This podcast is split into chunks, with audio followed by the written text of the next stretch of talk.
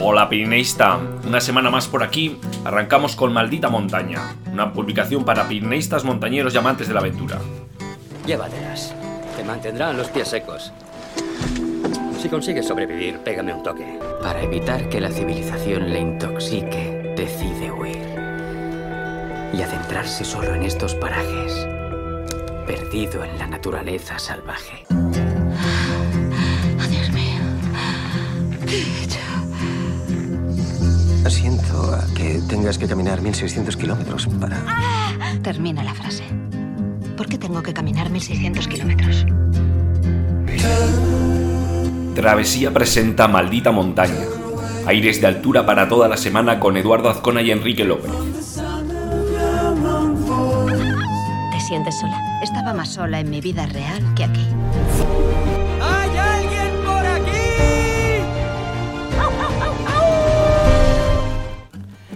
Ya estamos de vuelta del puente, frío, lluvioso, bueno, y que ha pintado de blanco las montañas hasta las de menor altitud.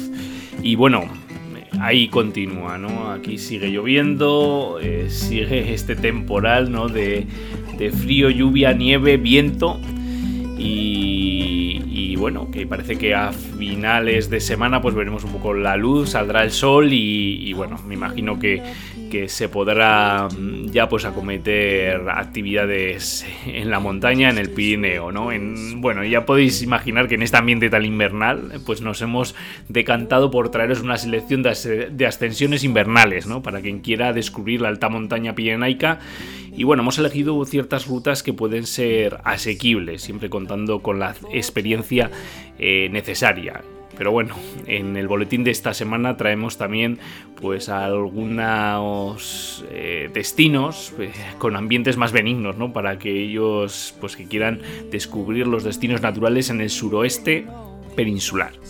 Y bueno, no me queda también otra que en esta intro recordaros que aún está vigente, que aún podéis enviarnos eh, los micro relatos para el concurso de relatos de altura.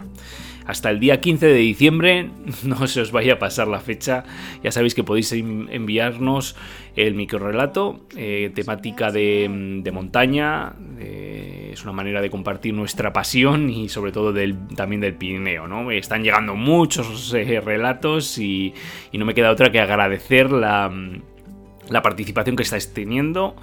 Y bueno, la verdad que estamos muy ilusionados con, con bueno, cuál.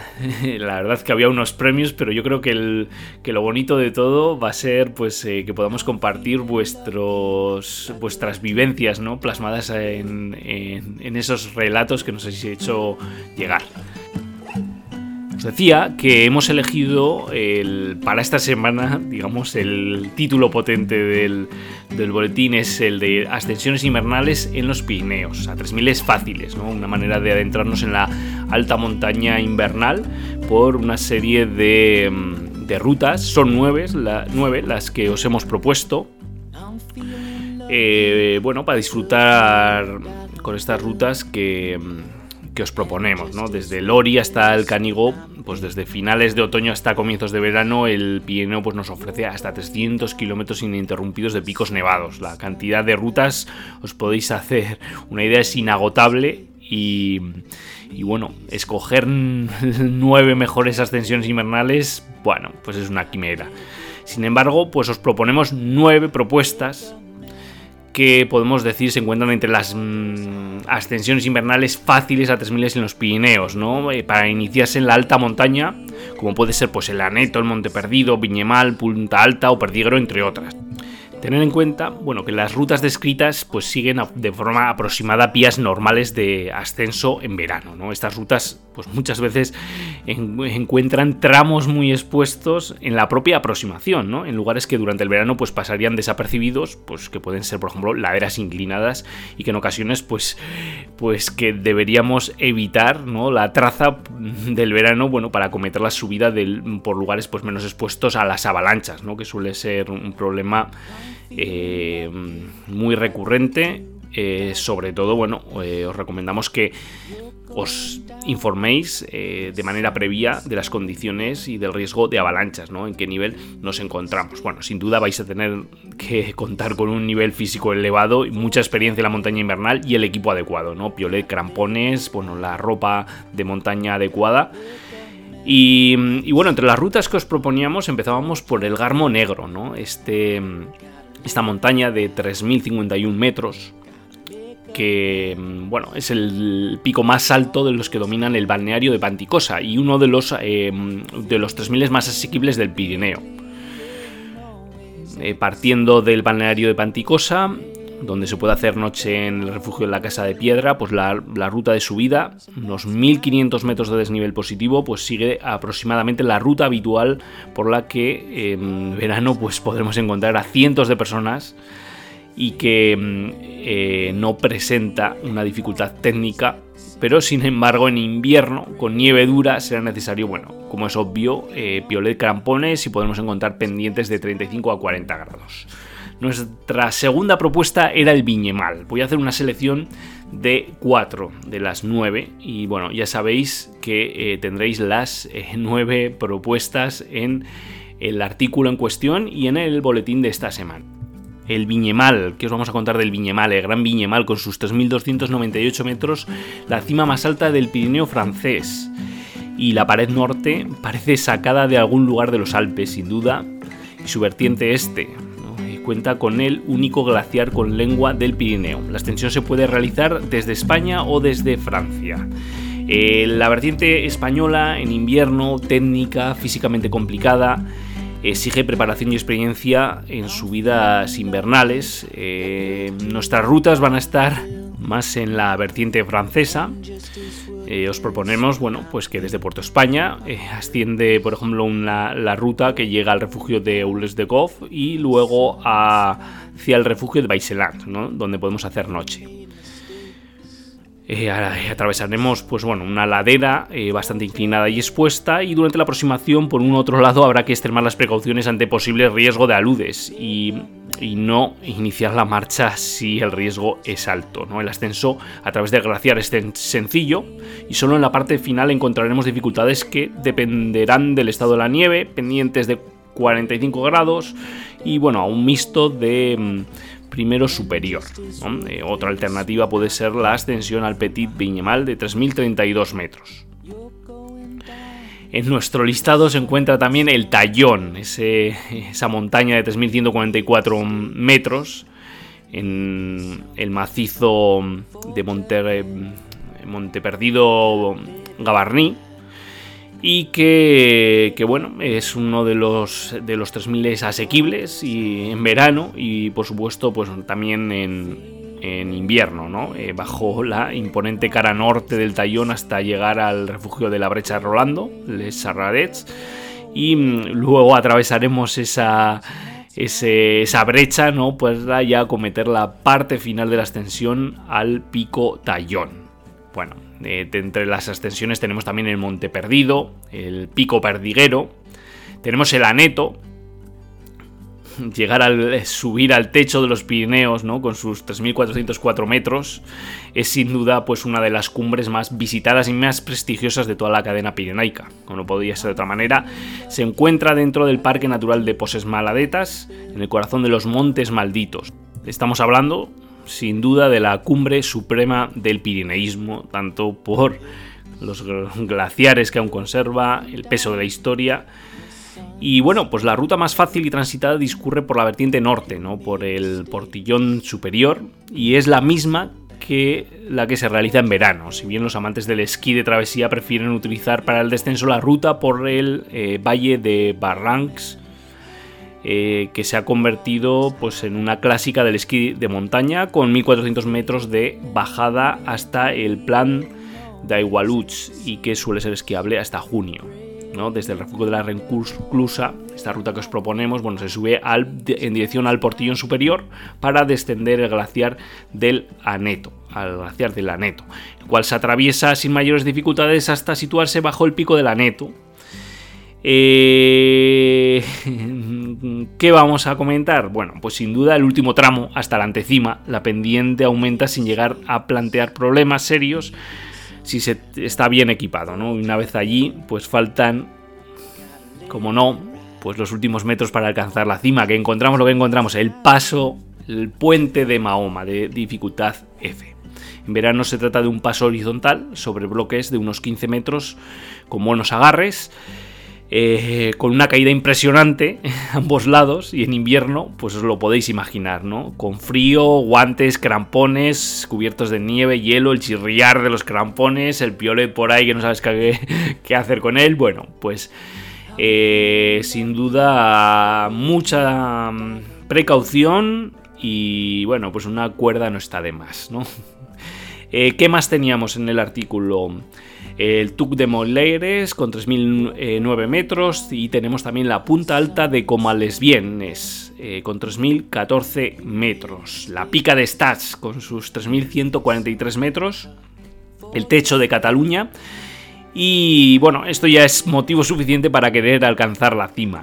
Eh, de todos los macitos pirenaicos eh, en la que se concentran los 3000, este es el más oriental y también el, el, más apartado, ¿no? La subida a la pica de Stats eh, se suele hacer eh, principalmente por dos vías, desde el sur por la eh, Valferrera y desde el norte por el refugio de Stang du Pinet. En la vertiente sur el punto de referencia será el refugio de Valferrera. al que accederemos si la nieve lo permite por una pista de 11 kilómetros desde Areu y un paseo de 15 minutos. Y bueno, pues estas han sido nuestra selección de pues ascensiones invernales eh, fáciles y le ponéis las comillas a lo de fáciles, ¿no? Porque ya decimos que sin duda pues acometer una ascensión a un 3000 en los Pirineos en invernal pues está al alcance de montañeros experimentados. Y bueno, teníamos muchas más cosas en en el boletín eh, os compartíamos un artículo de cinco destinos naturales en el suroeste peninsular, ¿no? para aquellos que, busquen un, poco más del ambiente más benigno.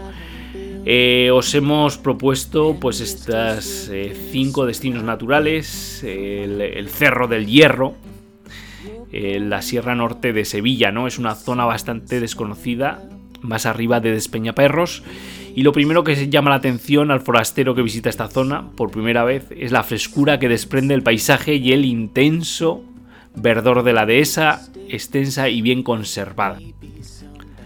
Y bueno, la Sierra Grande de Hornachos, que está situada en el centro de la provincia de Badajoz, entre las comarcas de La Serena, Campiña Sur y Tierra de Barros, ¿no? Representa el mayor relieve de esta última a la que pertenece y bueno, sobresale de forma destacada en un territorio prácticamente llano, de colinas onduladas, eh, como una isla verde de abrupto relieve, y que os recomendamos visitar. La Raya, en el Parque Natural de la Serra de Sao Mamede y la Sierra Fría, es la zona fronteriza que se extiende entre España y Portugal a lo largo de 1200 kilómetros y se trata de la frontera más antigua de Europa, con más de 7 siglos de historia y aunque hoy en día es una zona de intercambio cultural con poblaciones a ambos lados de la frontera, eh, que comparten elementos históricos, culturales y económicos, en el pasado fue un polvorín y una zona de enfrentamientos constantes y que, bueno, prueba de, todo ello pues son los restos que quedan de construcciones, muchos colgados de las, de las montañas, ¿no? Por así decir. La Sierra de Grazalema, al noreste de la provincia de Cádiz, eh, que es el hábitat del Pinsapo, ¿no? una, tierra con un tipo de abeto presente únicamente en esta sierra y en, menor medida en las cercanas sierras de Las Nieves y Sierra Bermeja, además de un, de un pequeño reducto al norte de Marruecos. Precisamente fue la presencia de esta joya botánica que hoy solamente encontramos aquí, eh, pero que hace millones de años ocupaba grandes extensiones del continente europeo, lo que eh, propició la declaración de estas sierras como la reserva de la biosfera y parque natural que hoy podemos visitar, la Sierra de Grazalema. Bueno, y cerramos la ronda de propuestas con el Geoparque Villuercas y Boresjara, Es un, un geoparque, un parque geológico eh, que cuenta con un patrimonio notable y que eh, bueno, lleva a cabo un proyecto de desarrollo basado en la promoción turística. Eh, cumple sobradamente con estos requisitos. Se trata de un macizo montañoso situado en el sureste de la provincia de Cáceres, dentro de los llamados Montes de Toledo, y teniendo aquí precisamente su mayor altura en el risco de la Villuerca con 1601 metros. Bueno, pues esta es nuestra propuesta de destinos naturales en el suroeste peninsular. Y bueno, cerrábamos los tres contenidos que os solemos compartir cada semana con los regalos, que llegan los regalos, que llega la Navidad y como no, pues bueno, pues es habitual que os compartamos pues una selección de algunos artículos interesantes, en este caso para furgoneteros. 16 regalos sorprendentes para furgoneteros. Que bueno, muchos de nosotros somos furgoneteros, pues bueno, aquí tenéis algunos algunos artículos que, bueno, no sé, para regalar o, para uno mismo, ¿no? Y bueno, llega ese momento en el que buscamos este lugar, ¿no? Ya sabéis que cada semana eh, buscamos un lugar de los Pirineos, observando la fotografía y con ayuda de las pistas, ¿eres capaz de averiguar qué es lo que estamos buscando? Bueno, pues eh, os hemos compartido en esta ocasión una fotografía que parece estar tomada en los Alpes, y no digo más. No digo más. Ya hemos hablado hace poco de ello. bueno, con este tiempo invernal no nos podíamos resistir a compartir esta fotografía que seguro os dejará helados. Las pistas. Nos encontramos en la vertiente francesa de los Pirineos, ante uno de los 3000 más importantes de la cordillera. Y la segunda pista. En esta gran pared se han trazado los itinerarios de nieve y hielo más famosos del Pirineismo. No digo más. Bueno, ¿cuál fue el lugar de la semana pasada? Las dos montañas que buscábamos la semana pasada eran el Lurien, de 2.826 metros, y el Pix de Arrius, o Pix de Arrius, de 2.748 y 2.728 metros. Bueno, se encuentran eh, situados en la vertiente francesa, entre los valles de Usó y, y Asun, junto a las carreteras que cruzan el parque de el puerto de Portalet. El punto de partida más habitual para ascender suele ser el, el lac de Fapregues y el lac de Ortuste. Y la fotografía que os compartíamos está tomada desde Grande Rayere, eh, desde el vecino Mitiduso. Pues bueno, ese era el lugar de la semana pasada. Bueno, ahora ya vamos bajando revoluciones para ir cerrando el boletín. Ya sabéis que entramos en la tercera sección del, del podcast. Eh, las noticias e historias más destacadas. Ya sabéis que cada semana os hacemos una selección para que no os tengáis que perder entre tanta página, tanto Twitter, tanto Facebook. No, pues hacemos una selección para que vayáis al grano a lo importante o lo que creemos que os va a gustar. ¿no? En este caso os hemos traído, os contamos ¿no? que el macizo de Monteperdido Ordesa ya cuenta con una cartografía ATES. Bueno, ya sabéis que la cartografía ATES eh, no hace otra cosa que indicarnos cómo se encuentra eh, la montaña invernal, ¿no? Ahí vamos a tener los lugares de riesgo de aludes y en este caso eh, desde Montaña Segura pues nos, eh, comparten esta herramienta de planificación en actividades invernales pues para escoger los itinerarios más seguros y bueno tener en cuenta también que eh, además de este ATES del macizo de Monte Perdido Ordesa pues existen en la actualidad pues otros realizados del macizo del Aneto, del Poset Perdiguero y de los infiernos Balaitús, ¿no? para que lo tengáis en cuenta de cara a vuestras salidas invernales, ¿no? que os compartíamos eh, hace un momento, ¿no? Y que sabéis que tenéis aquí pues unas herramientas pues para saber en qué puntos tenemos que estar con todos los sentidos, ¿no? Luego también eh, os hablábamos que Sebastián Álvaro, conocido bueno por Al filo de imposible, eh, recibe el, premio WOP de, de, Walk on Project 2021 del BBK Mendy Film Festival Bilbao Vizcaya a eh, una vida profesional dedicada a la defender y transmitir los valores del alpinismo. ¿no? Comentaba él, estamos en el estadio de la banalización de las cumbres, comentaba. Primero fue la masificación, luego alguien se dio cuenta de que eso podía ser rentable y pasó a la comercialización. Bueno, pues os compartimos también estas palabras que que, mm, que eh, difundió pues, el Sebastián Álvaro en esa entrega del premio WOC, como os decíamos. Bueno, y cerrábamos esta sección con el tráiler del documental Mendiac 1976, eh, dirigido por el cineasta y escalador Luis Arrieta y que se ha estrenado en el BBK Mendifilm Festival de Bilbao y mm, que bueno, cuenta la historia de la aventura de un grupo de navarros que abrió el camino a las grandes cumbres del mundo. Eh, os compartimos eh, un, artículo de Piedra de Toque que nos ha, nos ha gustado y, y que bueno, os lo compartimos en el boletín y os eh, comentamos bueno, que este documental recrea la primera extensión navarra a un 7000 y el rescate posterior. El estreno ha reunido a los montañeros supervivientes de esa expedición y a los integrantes de la expedición polaca que les ayudó en el rescate. Eh, tenéis la historia, como os decíamos, en piedra de toque. Y bueno, eh, hablábamos de montaña invernal y como no, pues la, foto de la semana tiene que ser, también de montaña invernal. Y tengo aquí delante de mis ojos, que estoy viendo la fotografía que seleccionábamos esta semana, pues el Midi Dussault cubierto de nieve. Bueno, la pared rocosa de la muralla de Pombi pues se encuentra liberada del manto blanco, pero bueno, se ve toda la arista de Peitequet, eh, pues eso, en un aspecto invernal con el eh, abajo, ¿no? al pie de la montaña, pues vemos el, el Ibón de, de Pombí, ¿no? donde se encuentra el refugio del mismo nombre. Impresionante fotografía que nos compartía eh, Bou en Instagram. Ya sabéis que eh, podéis eh, compartir, fotografías con nosotros en las redes sociales con arroba travesía y con el hashtag pirenaica. Y bueno, con esta fotografía nos despedimos. Eh, como siempre ha sido un placer eh, y no me queda otra que, bueno, convocaros para la próxima semana en este mismo espacio. Un abrazo familia.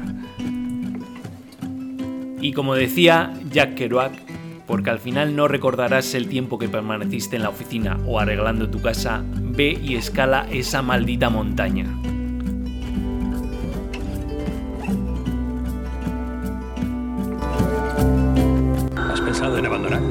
Solo una vez cada dos minutos o así. Si quieres algo en la vida